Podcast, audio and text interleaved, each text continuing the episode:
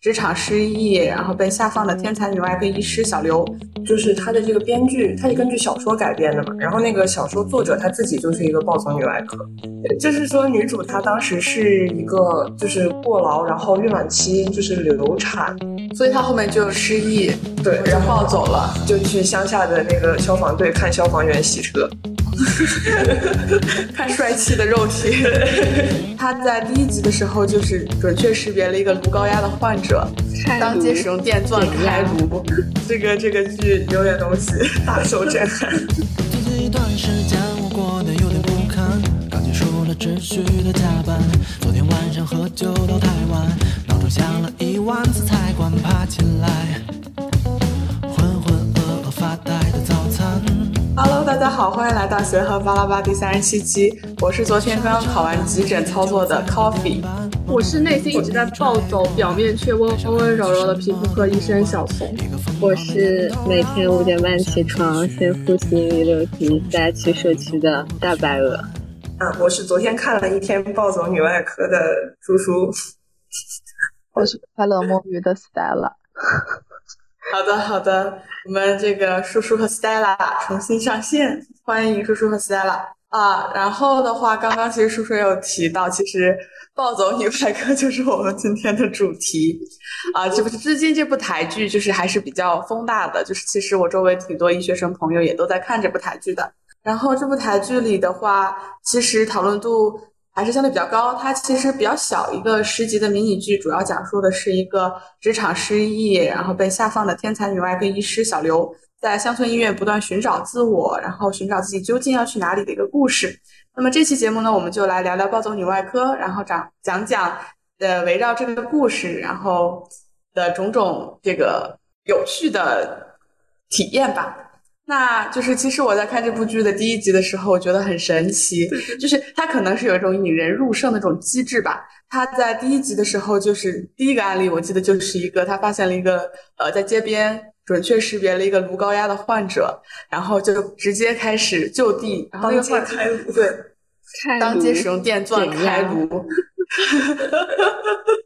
对，我觉得嗯，这个这个剧有点东西，大受震撼。我感觉每一部医疗剧的开头都是这样，就是，呃，那个医生在路上遇到了一个什么人，然后紧急就什么，就是我记得你们有没有看过《Good Doctor》的那个啊？梁毅的那个开始，对，他第一集也是在机场还是在对，然后遇到了一个气胸的，对不对？对他做了一个闭式缝合，做了一个闭式引流，引流。然后我记得我之前还看过一部叫《一龙》还是什么的。哎，我忘了，也是好像也是气胸，然后就把一个笔折开来，然后用那个锐利的，然后就直接插进去。对，是的，就是各种用利用身边可及的这种小的东西，然后紧急进行一些医疗操作。对，然后就是暴走女外科，后面有一集是那个女主她就是发现一个倒地的患者，然后在在海洋馆里，她就从旁边的小女孩手里夺过一个气球扎爆，然后拿那个气球当指套给那个患者做肛门指诊。哦，对，然后这个补充一下，他为什么要做肛门指诊？是因为那个患者晕倒的时候一直在说屁股屁股 啊，哦，所以为什么会晕倒啊？没有，他其实是一个被企鹅咬伤啊，对，被企鹅咬伤导致的一个软组织感染，对，慢性筋膜炎？对，然后他说屁股，其实说的是那个 penguin，就是那个企鹅，对，penguin，然后他就进去，就是屁股。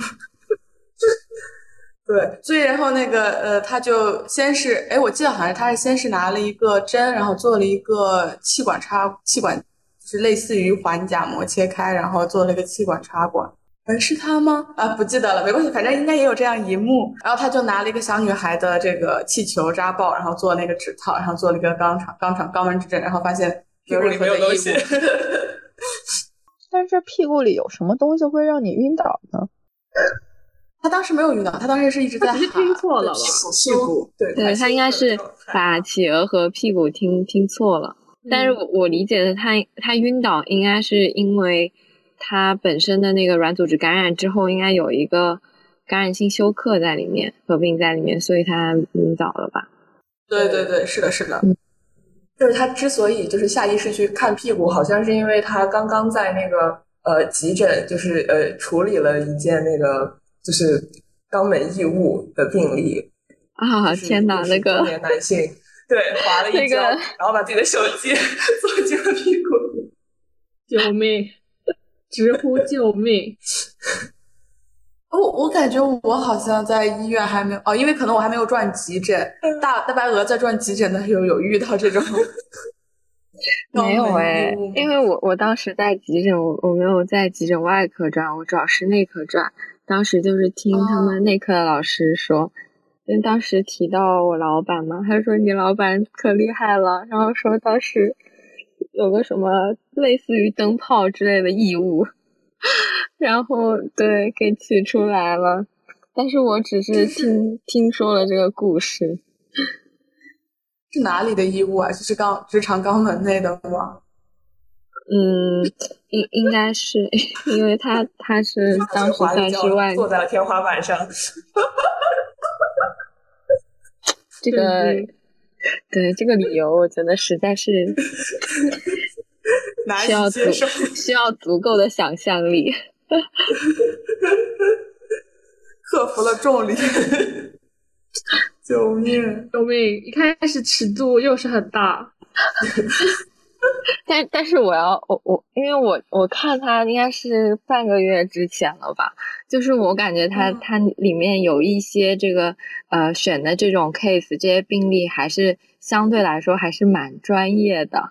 我不知道那个叔叔昨天有没有看到那个，就是他那个护士长不是因为磕了一下，然后当时应该是呃。就是就是在在应该三十六周就生产了，然后还有一个产后大出血，那个你有看到吗？就是就是护士长的那个，然后我就记得印象很深，它里面有一个相当于是呃第一年的，应该是呃比较年轻的住院医，当时就呃问了。在嗯抢救，就是他们那次其实是一个成功的抢救的这个案例，就是顺利的生产，然后并，但是它其实中间出现了一些环节，就是中间有一个产后，当时那个护士长其实生产之后是有个产后大出血，然后还挺紧急的，然后当时这个女主就灵机一动，然后采取了一个这个比较神奇的缝合方式，然后就转危为安。合法，对，就是后来他那个实习生还还特地去说查阅了文献之后，发现他那个灵光一闪，其实是一个叫王王虫缝合法。然后我当时就说这个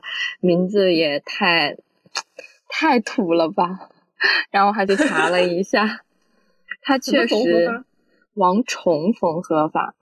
那个虫是东字头的那个虫，就是很复杂的那个虫。它是那个对三个虫叠在一起的，哦因为好像是说是像《风之谷》里面的它的一个那个呃，就是呃，就是那个虫子的那个外形，所以就给他起了这个名字。然后我就查一下，他好像确实是台大那边的呃，台湾那边的医院，就是在一二年的时候，他们也是遇到了一个那个植物性胎盘，然后产后大出血的真实的案例。然后当时那个产科产科的那个医生，他就是又希望他这个大出血能止住，但同时也不希望，就是希望能保留子宫嘛。就对于这些女性来说，嗯，如果说你直接摘除子宫，可能对她来说，她以后这个生育的情况就生育的能力就丧失了嘛。所以又能保住子宫，又能止住出血，然后就用这种缝合方法，它就是压迫缝合，然后又多重打结，然后这样的话，那个子宫就会像一个虫子一样，所以就会就叫王虫缝合法。就它其实这个这个东西，而且它这个还发在了那个呃，应该叫英国妇产科医那个医医学会的杂志上面，就其实是有一个还挺专业的这个背医疗医疗背景知识在里面。哇，所以类似于就是王重缝合，其实是我国这个台湾对对对，相当于是台湾他们那边就是一个改良的一个缝合方法，然后能够非常有效的针对产后大出血，然后又能保住啊他们的这个子宫，而且不影响他们后面再再怀孕。就是他还是啊对他这个里面其实挺用心的，我觉得最起码他这个医医学指导应该还是很厉害的，就很用心的用的这些东这些背景这些。是的，好像这个片子就是他的这个编剧，他是根据小说改编的嘛，然后那个小说作者他自己就是一个暴走女外科，然后对，就好像是根据他自己的经历改编。自身他当时对，只是说他和女主的故事的唯一区别是，呃我们现在可以剧透女主的那个故事吗？可以吧？可以可以，就是说，女主她当时是一个就是过劳，然后孕晚期就是流产，孕晚期流产有这个说法吗？就是对，总之就是说，她因为过劳，然后就失去了她的宝宝，然后在剧里面，她的丈夫因为这些打击就离开了她，但是呃，就是可能那个真实世界的作者，她的丈夫没有离开她，就是和她不离不弃，是一个美好的故事。哦，对，所以她后面就失忆，对，然后抱走了，就去乡下的那个消防队看消防员洗车。看帅气的肉体，救命！所以他这个就是看这个故事的原型就是他自己哦，其实对，是他自己。嗯，我们可以就是简单说一说刚刚提到的植入性胎盘，就是大鹅、大白鹅提到的植入性胎盘。其实可以就是比较好理解，就是植入性胎盘嘛，就是胎盘植入了，就是这个解释真的是非常的生硬。没有啊，这是非常好理解，就是你的胎盘紧紧的扒在了你的子宫上，然后就是很难剥脱，然后从而就会导致在呃手术过程中很容易出现产后大出血。然后就是因为要止血嘛，所以其实最好的方法其实就是子宫切除，就是就是无奈之选，就是子宫切除，相当于是把它那个出血源整个摘掉。呃，是这样的，然后呃，但是就是其实植入性胎盘其实还是比较容易发生在就是比如说疤痕子宫，就比如说你做了很多次剖腹产，对，对对，你有个剖腹产史，然后我们这会呃，如果有个剖腹产史的话，相当于是你的子宫它就会被切开再缝合，然后就会有个疤痕。然后胎盘着呃，这个胎盘着床，其实它会倾向于去着床到这些有疤痕的组织的部位。嗯，所以就是一旦就是，所以说二胎生产其实还是，如果是剖腹产之后的二胎生产，还是相对有点有一定危险的。嗯，嗯，而且它其实这种情况如果出了这种大出血，其实也有药物，然后还有这种填塞纱纱布啊，或者是那种动脉栓塞嗯介入的方法。但是它其实就是说，如果这些方法呃都不能够有效的止血的话，然后这个缝合相当于是一个手术治疗里面最后就是那种最后一招的感觉。对，对，就相当于类似一个，它是一个阶梯式的这个止血方案，从最简单的药物，然后到栓塞、动脉栓塞，然后最后实在不行的话，只能只能就是无可奈何，然后选择切除子宫。但是我看这个剧又有一种感觉，我感觉女主什么都会，然后省外的她也很都会，普外的她也可以，然后还做恢剖，然后这个妇产科的她也行。对，这是我很想讨论的一点，就是真的有这种全科外科医生吗？就我感觉，而且他像恢剖啊，像算是难度系数比较高的手术了。就对应可以是说是普外科嗯最难手术，对，是的，可以给大家简单说说恢剖是什么？我们的普外白鹅啊，等一下突然被突然被 Q，突然被 Q，就是它是普外科最复杂的手术是没有之一的，而且主要是因为就是它对你整个消化道的这个呃改重建是一个最非呃相当复杂的一个过程。呃，首先就是讲一讲它适应症肯定主要是呃针对的是什么，就是。它呃，恢剖手术它应该是移十二指肠切除术，全称是这个。然后主要我们其实临床上比较常见的是呃胆总管中下段的肿瘤，然后还有这个以头部的肿瘤，可能需要这样的手术治疗。为什么说它其实呃比较复杂，就是因为它可能手术涉及到对于整个消化道我们需要切掉的东西比较多，然后术后的话，就是这个手术本身的风险也很大，它死亡率其实是很高的。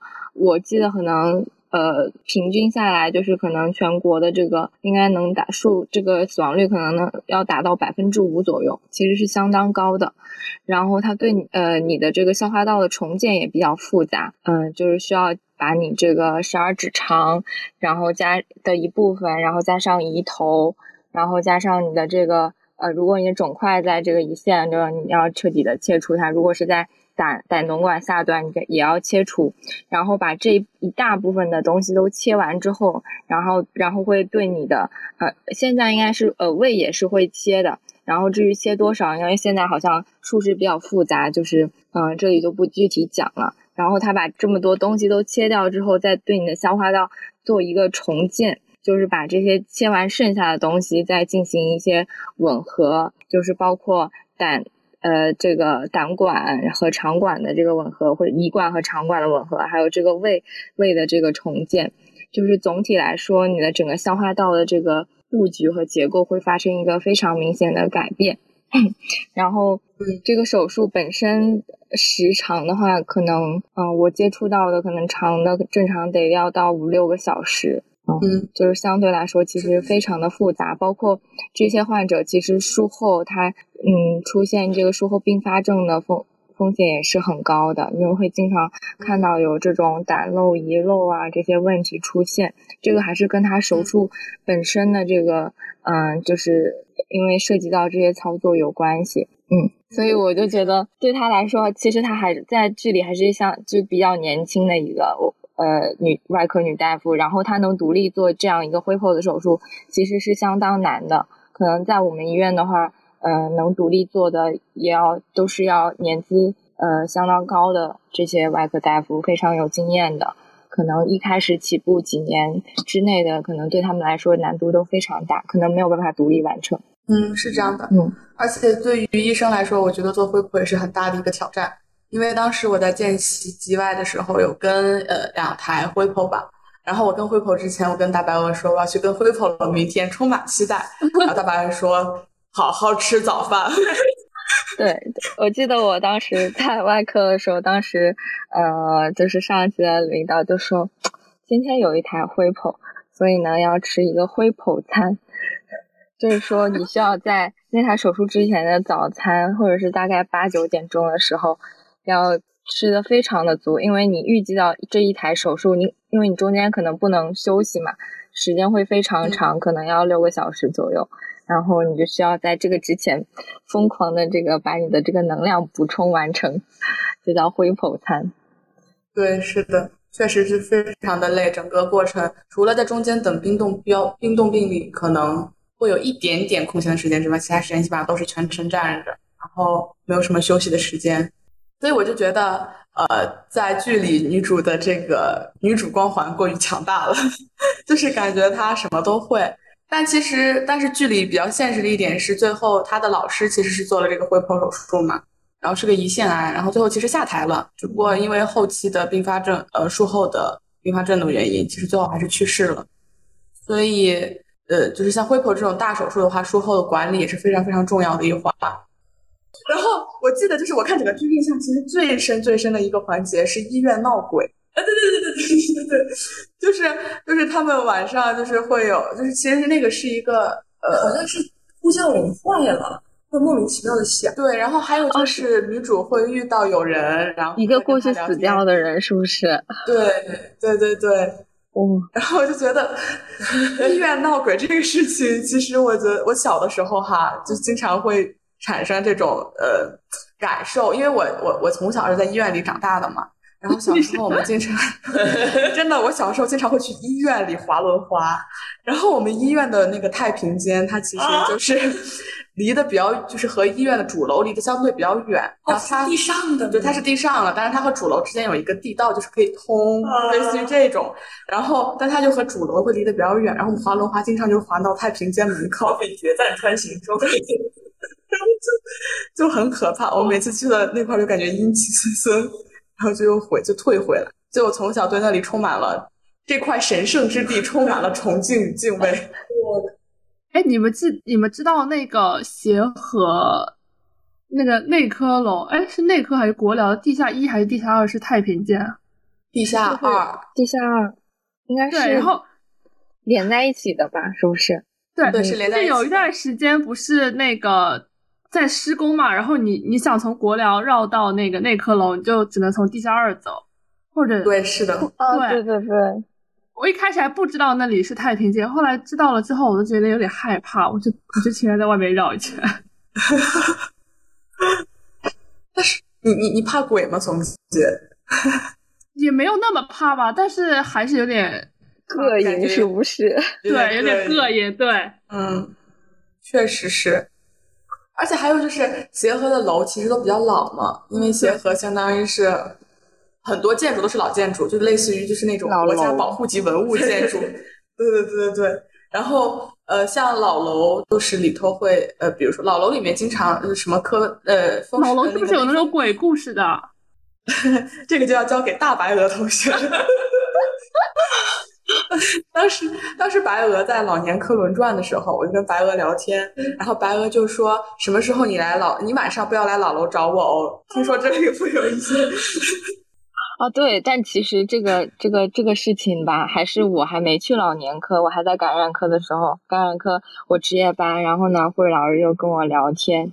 啊，当然是因为病房很平稳，所以呢，护士老师又跟我聊天，然后就说你下个课去哪？我说去老去老楼，去老年科，然后老年科在老楼，然后护士老师是一个可能在医院待了十几年吧，他是从老楼老楼那边搬过来的，所以说他年纪应该很高，然后经历了很多，然后他就开始跟我讲这个老楼啊，晚上还是有点东西的。他就跟我讲了，说他们感染科当初从老楼搬过来，然后他在搬过来之前，然后感染科还在老楼的时候遇到的一些事情，然后说特别是晚上的时候，相对来说还是有点这个阴森和诡异的，因为他说老楼时间久了，然后以前的病房都在那边，在那边可能嗯结束生命的。还挺多的，所以他觉得那儿肯定是留了点什么东西。晚上的时候不能随便的走动，对，然后还跟我讲了讲说那个时候老楼，呃，应该是漏水管漏水，然后整整一层都淹没的一个故事。这是这是另外一个故事，大概的就是吓唬了我一下。他因为知道我要去了嘛，好善良的护士老师，好家伙，进行了一些入老楼前的。好贴心，进课前培训。对，而且老楼的路路太绕了，就是它它就是你晚上如果在里面走，你可能根本就就是走廊灯是比较暗的，我都不记得走廊有没有灯，就是你可能又找不到路，然后 又非常的阴森。对。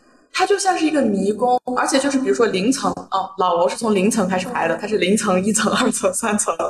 然后比如说你零层的时候，你是可以过的，就是各个各个号楼，它有不同号楼，一号楼到十五号楼吧，大概。然后你在这几号楼之间是可以来回穿梭的。但你到了一层之后，有些楼之间你就穿不过去了。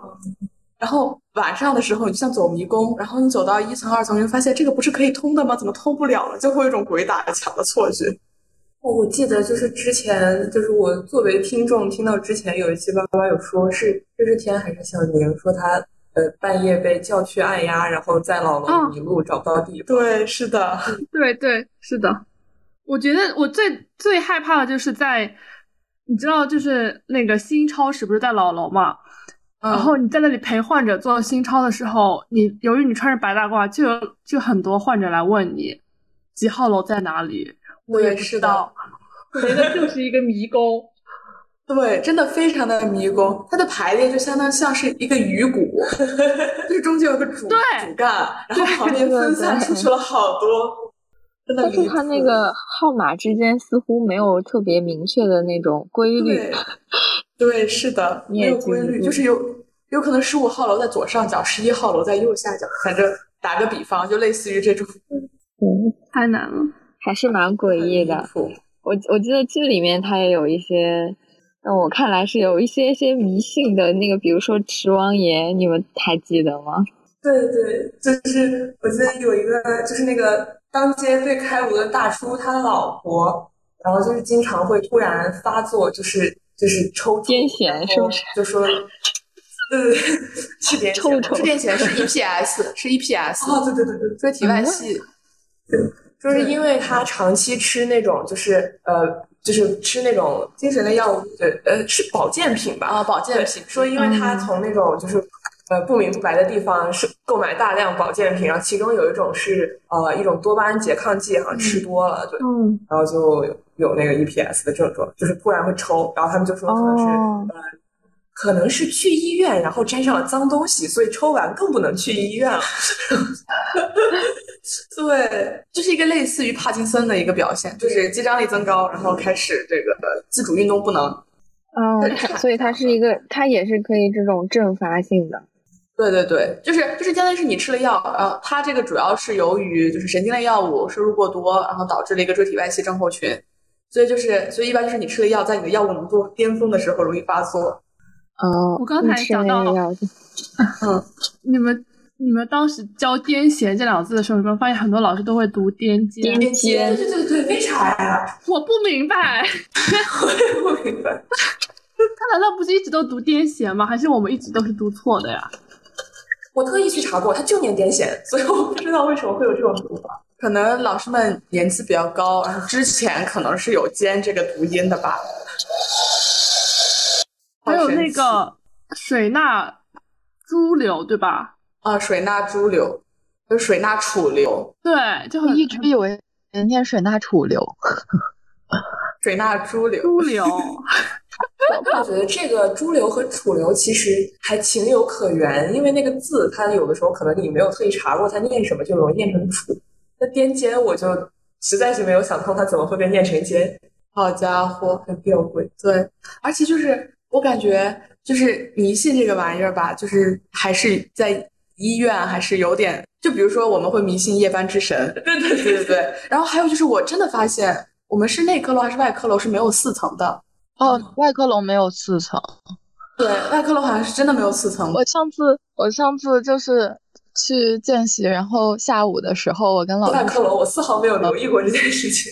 对我我我我爬楼梯上去的，因为那个电梯比较慢。然后我我上去以后，我跟老师说我在四层看见了一个穿着白衣服坐在那的人，然后我老师就跟 见了鬼一样看着我。然后他说我们这个楼没有四层啊。然后我当时就愣住了，但我确实看见了一个。然后后来他想了一会儿说，哦。那可能没有标注，但他那个楼层确实存在。它这个夹层，对，因为二三层是手术室嘛，我感觉四层，比如说二三四四层可能会跟手术室之间有一些什么隔层或者什么的吧。还有那个，但确实没有四层。对，它没有标注四层，然后但是你爬楼梯上去的时候，它应该是有那个实际的楼层存在，哦但是你坐电梯它就没有。然后那边那个楼层应该是什么机房还是设备房什么的。然后当时我一说我经过四层，然后看见一个穿着白衣服的人坐在那儿的时候，我老师整个人就感觉笑不出来了。然后看到了什么脏东西？对对对，然后我还一脸天真的说，那个人好像坐在门口要给我做核酸的样子，然后他整个人感觉呆住了。妈呀，怎么会这样？为什么 Stella 可以用如此镇定的语气把这件事情讲出来？但是哎，我 Stella，我来这医之后，他们病房里真的没有四号床、十四号床、嗯二十四号床这种都没有，哇直接哇跳过去了。哦，我记得 ICU 也没有四号床，嗯，外科 ICU 也没有四号床。对，我记得那个王豪老师就是我感觉觉得就是每一个科室好像都是有一张床，它比较坎坷。我就记得我在境外的时候，就有一张床，它就总是进去的是，就是总是放一些很重的病人，然后完了那那张床也非常的诡异，就是，嗯、那个病人是在我我轮转的时候去世了嘛，然后那天早上其实指标还挺好的，本来那天商量着还给他做透析，然后但是那天早上查房，然后那个病人就感觉特别的惊恐，然后我们在查房的时候，他眼睛一直瞟着，就是病房里面某一个不知名的角落，然后就是感觉特别害怕的样子，但是他整一个生命体征是特别平稳。结果十点的时候，然后他就瞳孔散大，然后就没有意识就去世了。然后但是特别快，下午又衔接进来一个病人，结果那个病人第二天就是直接就病危了，然后就就又送到 ICU 去了，就非常的奇怪。就就这张床，我觉得 非常的诡异。救命！我们这个不主张怪力乱神啊，朋友们，我们这可能只是一些机凑巧巧合，这是巧合。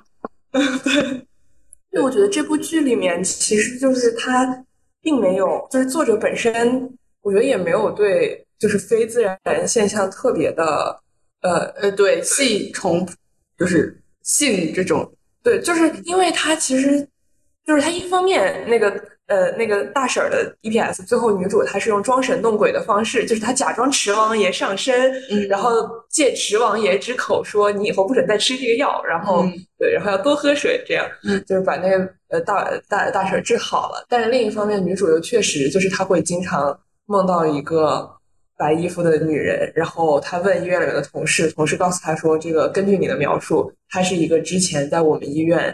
然后因为医医疗纠纷，就是自杀了的优秀的女外科医生，她现在半夜来缠着你。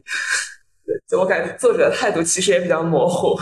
但这个其实有可能，这个我觉得其实涉及到女主的呃心理阴影的问题，就是可能那个人就是存在，就是帮助女主克服她的心理阴影。确实，对，也有可能有这部分的原因。然后我就感觉，其实吧，对于医生来说，心理阴影是挺大的一部分障碍的。就就比如说我吧，没有什么大的心理阴影。但比如说我第一次扎静脉血的时候，就是同伴之间互相扎嘛。然后我朋友的那个，就朋友的静脉血管，其实它其实很明显，因为他很瘦。然后他的静脉静脉血管其实很明晰，而且它又白。但是我扎了第一针之后没有扎进去，然后第二针的时候也没有出血，然后我整个人就是懵逼的状态。所以我第一次，然后去，然后三次扎出来了，就是三针见血。然后所以我第一次去临床扎针的时候。整个手抖得跟筛子一样，就真的是你需要去克服一下之前这些 失败的经验。对，还是蛮可怕的。我现在已经感觉，就是已经完全不会抽血了。你已经不需要了。对，然后那天就是新生呃，叫新员工培训的时候，他就说我们这里的那个呃抽血管是就是有机器给他贴条的。哇！我也不知道他怎么贴，他就可能就是这这这己就能贴上去。我当时就哇，好高级啊！那这样子你看都省了很多事。那我们以后开学开出来就直接就就已经贴好那个标签了嘛？嗯，真的省了很多事。哇，这也太太科技化了吧！突然觉得我们好土啊！可能因为医医院比较老，说不定等他那个新院区建起来也全都是自动化的。啊，对，确实是。对你像当时去那个。呃，外科楼的时候还觉得他们有那个那个叫导弹，那个叫什么系统啊？新风导弹，新风导弹，导弹什么导弹系统？对，就是你可以把血，对，呃，气泵，你可以把血放到一个导弹里面，然后那个导弹就可以发射出去，直接到检验科。导弹，呃，不是，就是一个呃，一个像导弹一样的盒子。嗯，它是从天花板上呃那样过去。它里面是有轨墙里面吗？有轨道的，墙里面是有轨道的，建成了轨道。哦，这个我们之前去有一个那个乡镇医院，就是实践的时候，他们那个医院里也有。乡镇医 怎么对协和沉默？怎么协和沉默？确实有些设备有点老了。真的是。应该说，我们现在基层的医疗设备都已经逐渐的开始越来越高级。越来越真的很会说话了，是的，是的，大白鹅这点说的好，基层医疗建设很重要。我之前陪我奶奶在我们家那边一个二级医院透，就她透析嘛，然后进去她病房，他们在查房。我发现人手一个 iPad，然后再看各指标和参数，因为透析他们机器是有很多参数要调整，然后有很多指标，然后每一个床他们查房就是拿着 pad 在查。当时我就想，我还在拿着协和八的小本本记我病人的生化结果。确实，确实，像浙医这边，他们就是说提倡无纸化办公，就是。就是那他们那个病历夹里面就没有什么纸，其实就是一些知情同意啊什么，然后他们那些病历都不会打出来的。哦，这样子吗？对，然后就说电子化了。对，然后就说进一步要调整成以后签字也让患者在 iPad 上签。哦，其实还挺合理的。我感觉就是我们在协和这边的话，就会打很多纸，因为有时候还要修改病病历呃的内容，然后一些措辞什么的，还重复打很多次。好，我们拉回来，拉回来，拉回来。然后对，然后我还记得就是呃，在那个呃剧里面，我印象比较深的是他在门诊还是哪里遇到一个患者，那个患者特别话痨。然后就拉着他说了好多好多好多话，然后我感觉你们有在临床上遇到这种特别话痨的患者吗？有，我觉得当时我去采病史的时候，我都快崩溃了。就是我问他，就是你第一次出现症状是什么时候？然后她开始讲，就是什么她跟她老公去度蜜月，然后度完蜜月以后看见了什么什么，吃了什么什么东西，然后到那个时候就是。我问她一个问题，她能给我回忆起就是，呃，二十多年的甜蜜婚姻时光，就是被喂了一嘴狗粮的同时，我还采不到有效信息。我是 我但是你又不忍心打断他，是不是？对对，那个时候我还很菜鸡，然后我只能就说啊，对对对，那确实是很快乐呢。然后呢，然后然然后您这是什么时候第一次发作的呢？然后她继续给我讲那个她老公给她买的小笼包子有多么好吃，然后我我我当时就非常的崩溃。对。刚刚学问诊的时候就说要以什么开放性问题为主，然后以患者为中心，然后你就会说你是为什么要来看病，然后患者就会开始跟你扯好多好多好多，真的就是。那时候真的完全不会打断他，而且他很喜欢说，呃，我去哪个医院找了哪个专家，然后会把那个专家的名字说出来，就说他很有名什么。其实我心里根本不认识他，然后患者还会很期待的看着你，哎，你认识他吗？他特别厉害。然后你就点点头，啊，对对对，是的，是的。我是怎么挂上他的号的？然后说我我不去找黄牛抢号，抢了好久，就很离谱。哦，我还记得就是，嗯。啊，没事，鹅，你先说。我我就是想补充，因为我觉得这个对我们来说就是不是有效信息，就可能只是一些无关的东西。对，所以就是很多高年级的老师，其实他们在问病史的时候，会以闭合性问题比较多。对你有没有哪里不舒服？你你你这里疼不疼？你那里疼不疼？你有没有什么什么什么样的症状？这些，你之前有没有什么样的经历？这样子就会更点对点一点。但是对于像我这种。初入临床的菜鸡只能使用开放性的问题捕捉一些零散中的重点。然后我还记得，就刚刚说到那个甜蜜故事，我就想到当时我们在乳腺外科的时候上手术，然后因为有时候做那个那个乳腺结节活检其实是局麻的，就是患者意识是清醒的，然后只是就是在这个局部麻醉，然后呃这个呃然后就就是。切一个小切口，然后把那个结节拿出来，然后去送活检嘛。所以患者一直清醒的。然后主刀的这个老师主任就会很很就是需要做一些患者的沟通，让他在手术中不要那么紧张，就会跟他聊天。然后我记得特别清楚，是有一个患者就开始跟他聊他的儿子，就是他的儿子非常的优秀，然后刚刚从哪个大学毕业，但现在还是单身。然后老师就抓住了我，因为我是在场唯一一个见习同学，他问我。那个 copy 你单身吗？我说我的，然后老师说：“哎呀，正好嘛，儿子介绍一下。”然后呢，就开启了一场台上相亲。那后来相了吗？没有。然后下台之后，然后那个患者就说：“那留下联系方式吧。”然后，然后老师就说：“哎，下去休息吧，休息吧，等一下结果。”哎呀，好可惜！救命！天呐！只是就是台上的时候需要缓解一下。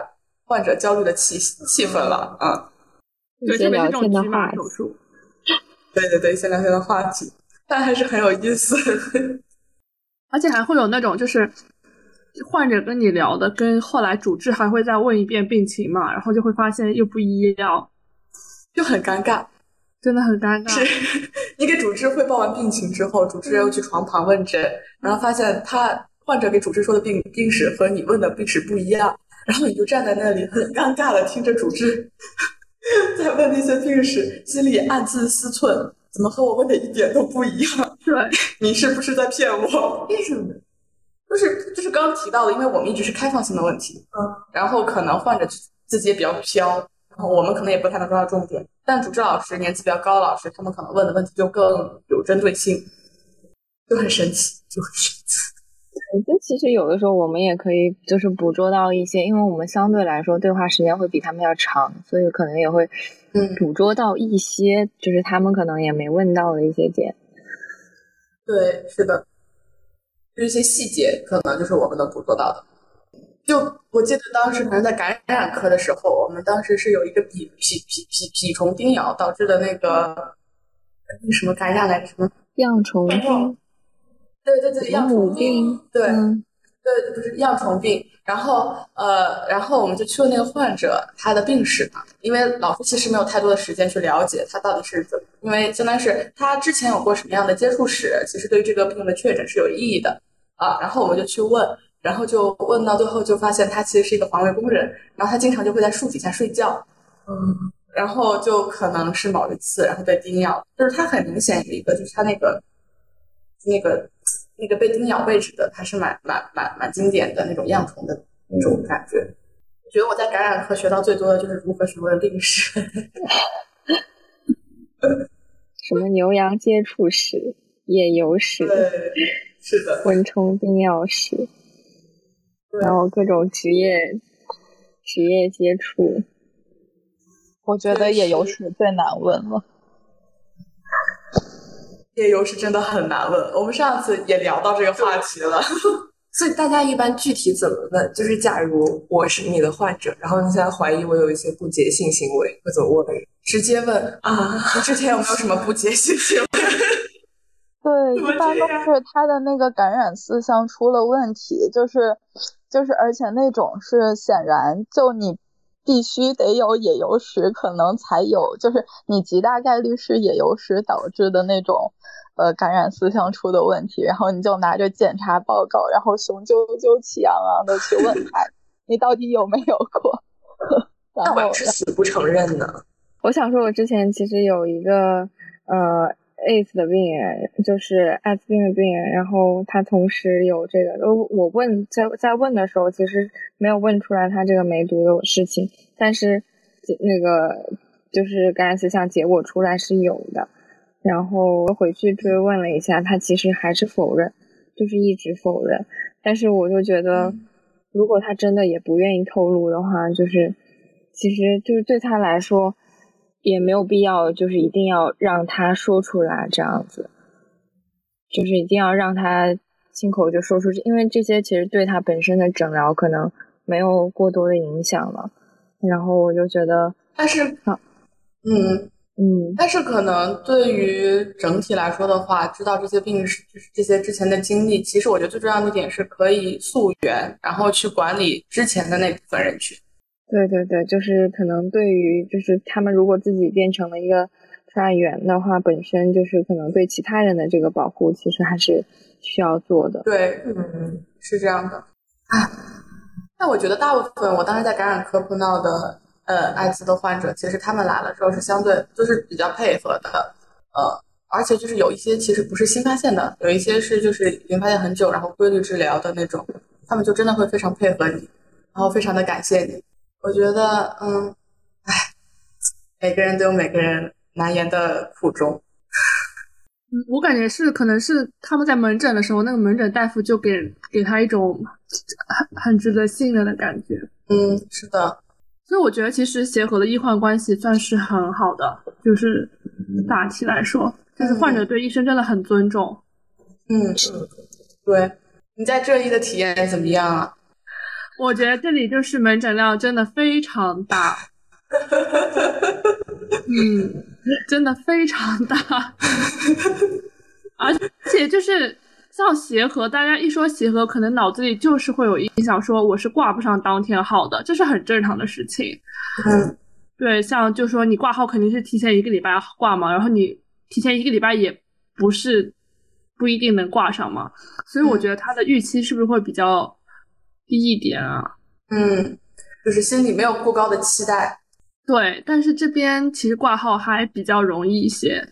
但是它的门诊量真的太大了，就是这么大的门诊量就很难像，就是很就是很有耐心、很详细的去问病史吧？我觉得它是不限号吗？比如说你你一个早上会限制你只能看多少个这样，还是说基本上只要你你你你想加号就能加号？嗯，对，就可能一个普通的。一个普通号，一个普通就是主治吧，他一个上午可能看六七十个，哇，这个节奏呀！下午看五六十个，一天就一百多个嘛，这是正正常水平。不过这也因为皮肤科吧，因为皮肤科他本来看病就会快一点嘛，嗯，对吧？我的这个接诊量也很大，我算了几点开始做门诊？这他们的门诊时间就是八点到十二点。但一般十二点是结束不了，到到十二点半吧。那基本上也就四五分钟一个，四五分钟算长的吧？算长的了。对啊，哎，真的很救命。现在就是确实医疗资源还是分配的有点问题。嗯，对，我觉得像像他那个就是《暴走女外科》他那个剧里面那个那个小小乡村，他那个。医院的节奏其实都都挺，就是他，我觉得里面的很多人都有职业疲劳的这个问题了，就是其实还是因为资源不不足的问题。我们可能传统的理解说，像他们这种乡镇的医院，是不是呃工作强度会小一点，工作压力会小一点？但是我看剧里面，就是最起码就是从这个。嗯，它这个医疗剧的这个角度来说，它可能还是有部分写实在里面。就是它整体的，不管是基层的还是到大的这种上级医院，它都存在这种医疗资源不足，然后相对来说，这种呃医疗人员他们可能会比较容易出现职业倦怠的问题。对，是的，我记得那个里面有一个护士长，就是他是呃。就是那一段故事里面，他一直是就是孕晚期的状态嘛，但是他基本上就是什么都要干。他是除了护士长本身的职责之外，我记得印象特别深刻就是那个电梯坏了，对，然后然后院长打给就是员工打给院长，院长打给保安，保安打给护士长，然后护士长去修电梯，就很离谱。天，对，这还是呃人手不足，嗯，资源不太够，哎。就是现在的一个现状吧。我觉得我之前其实一直觉得基层的呃医疗应该目前是一个向好状态发展的，但其实前段时间也跟一些朋友聊天，会发现其实基层医疗也是一个在不断在被挤兑的一个过程。就是呃整体来说，还是因为我们的需求比较大。我感觉就是像杭州这边，它医院其实很多，因为大家都就是比如说嗯。浙大的附属医院有好几个嘛，然后它每个医院都有很多个院区，然后它还有杭州市的医院，它其实医院不少，但是好像就会存在，比如说，既然你能你能来省的医院看，那市的医院他们可能就不不怎么去了，然后就会可能导致那边的患者量就没有那么大。确实，分级诊疗制度也还没有完全推开。对，嗯，然后我之前记得。之前我们上那个一条的那个采访，然后我就看见那个推送下面有一条有一个评论，大致意思就是我们不期望呃这么高学历的人看病，只期望有更多基层的医生，大致就是这么一个意思。嗯，我也看到了，我当时就觉得有点 不知道怎么说吧，对我就不知道怎么说，有点就内心感觉有点。不不得劲儿，对，他就说我不祈求这么高学历的人给我们这种老百姓看病，大致是这么意思。嗯嗯，其实大家都是给老百姓看病，对，就是可能定位不一样，基层那就是其实就是身体诊疗也是要做好区分嘛。我们可能更多常见病，然后一些嗯常见病的常见的一些情况，我们可能简单的可以在。社区基层处理了就不用转往上级医院转，就遇到一些紧急的，然后不太好处理或者病情比较复杂，没有办法明确诊断或者治疗起来难度大的那种，可能确实需要上级医院，因为嗯，基层不管从软件还是硬件上来说，它可能都不太能够 handle。但是可能如果说基层能够解决像三级医院的一些，他需要，比如说像小松说他一天就是门诊的量那么大，其实我觉得里面可能有一大半都是一些基层可以解决的，或者说下级医院其实可以解决的问题。嗯，对，如果说这些基层相对来说能够把这部分压力。嗯，承担掉，然后上一级的医院主要去呃针对一些呃疑难的病例，或者这样的话，可能总体来说大家就是一个更合理的这种制度，那大家可能压力都会相对小一点。嗯，对，是的，我觉得可能目前就是就是如果我站在一个患者的角度去考虑分级诊疗这个问题的话，我可能就会觉得，嗯，比如说我这两天。不是这个，比如说我是一个，比如我不是这样的，就是比如说我这两天我大便出血，举个例子，对，举个例子，假设，对，就是假如我这两天大便出血，可能就是我作为一个呃患者，我也没有什么特别多的医学知识，我其实不是特别能判断我这个情况到底有多严重，嗯，所以这个时候如果让我去一个。我附近的就是呃这个基层的医院，我可能就会担心，哎，那基层的医生会不会漏诊？就是可能他把我的很其实很严重的情况识别成了一个比较简单的问题，就可能很多人他会怀着这种顾虑，就想一步到位直接去，嗯，就是最大的确实，对。而且我感觉可能还有的患者呃会有就会觉得说基层的医疗不够信任，不够信任基层医疗水平，所以还是会想去找更大的医院去看。所以这个其实是一个挺难的过程，就是医患之间这种信任逐渐建立。但其实我因为最近也在社区轮转嘛，就能看到一些呃比较好的例子，就是可能，哎，他这次有一个小毛病，嗯，然后比如说他耳朵疼，然后过来看你了，他又觉得去老人家去大医院太麻烦，他自己去不了，又不想折腾子女。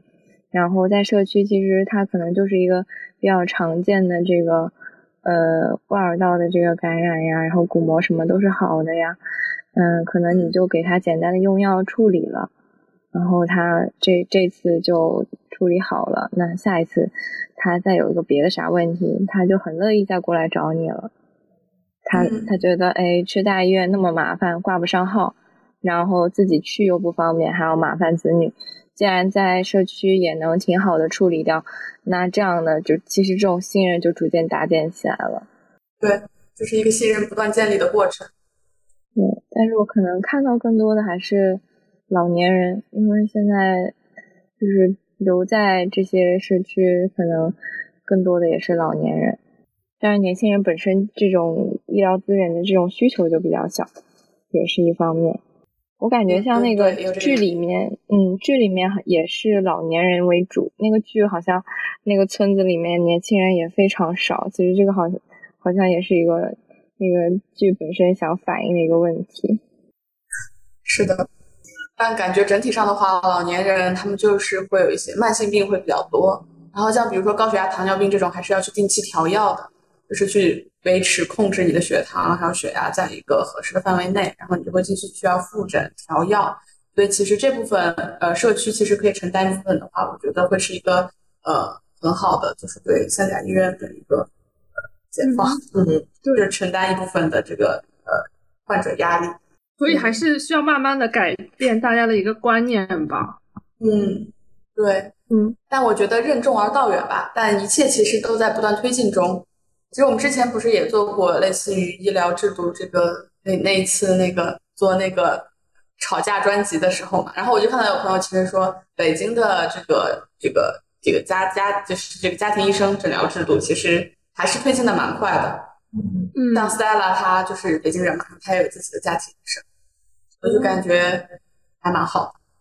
对，就是其实签约有一个嗯使用率的问题。就感觉，嗯，可能比较需要家庭医生的这部分群体，他们自己在观念上可能会有一些，嗯，讳疾忌医的那种感觉。就我在临床上经常碰到那种，就是呃，北京本地的老人，然后他其实医疗的保障都挺全面的。然后一问他基础病，他说都没有，我身体特别好。然后完了以后一查，发现血脂也高，血压也高，然后就是啥病啥慢性病都有。